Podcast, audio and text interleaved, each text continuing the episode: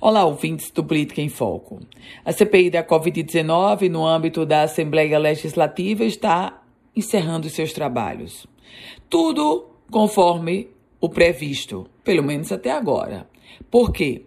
Porque o relatório do deputado Francisco do PT, ele era o relator oficial, não trouxe indiciamento de ninguém da gestão Fátima Bezerra. E isso era previsto. Afinal de contas, o deputado Francisco é o líder do governo na Assembleia Legislativa. Por outro lado, o que foi aprovado até agora, no âmbito da CPI, portanto, do colegiado, colegiado que tem maioria da oposição, foi o indiciamento do secretário estadual de saúde, Cipriano Maia.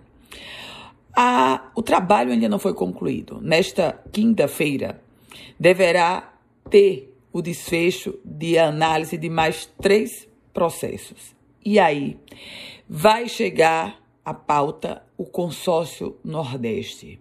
O tão falado consórcio Nordeste, o tão desgastado consórcio Nordeste. Naturalmente que o secretário Cipriano Maia, nesse processo também envolvendo o consórcio Nordeste, vai ser indiciado pela CPI.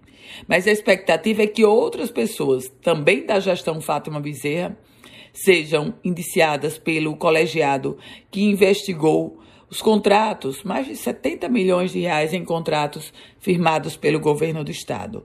Implicação política, implicação jurídica. A implicação política, óbvio, é um desgaste muito grande para a gestão Fátima Bezerra ter o seu secretário estadual de saúde indiciado pela CPI.